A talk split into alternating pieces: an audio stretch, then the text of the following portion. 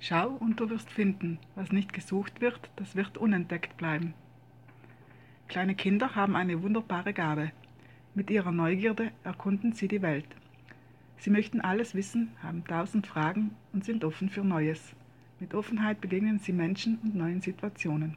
Staunend erforschen sie die Welt, wollen alles angreifen, ertasten, schmecken, hören, fühlen. Diese Eigenschaft der Neugier sollte bei Kindern bestärkt und gefördert werden, sodass sie auch im Erwachsenenalter nicht verloren geht. So machen sie Erfahrungen, lernen Neues. Sie staunen, wenn sich ihnen wieder neue Türen öffnen. Die Welt ist für sie geheimnisvoll und interessant.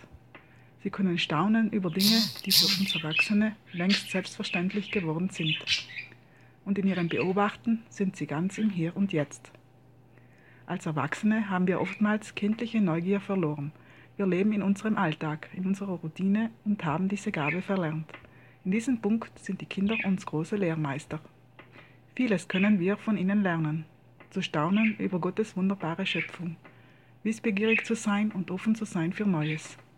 Fragen zu stellen und mehr Wissen zu erhalten. Mit allen Sinnen die Welt erleben.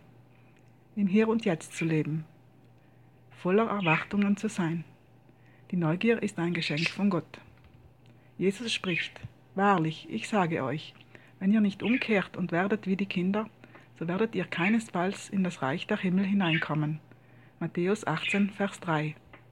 Auch in Bezug auf Gott ist es gut, diesen Entdeckergeist in sich zu beleben. Staunen über seine Liebe, Gnade, Güte. Sich für Gott interessieren, mehr erfahren wollen über Gott durch Lesen in seinem Wort und Gebet. Gemeinschaft mit Gott pflegen.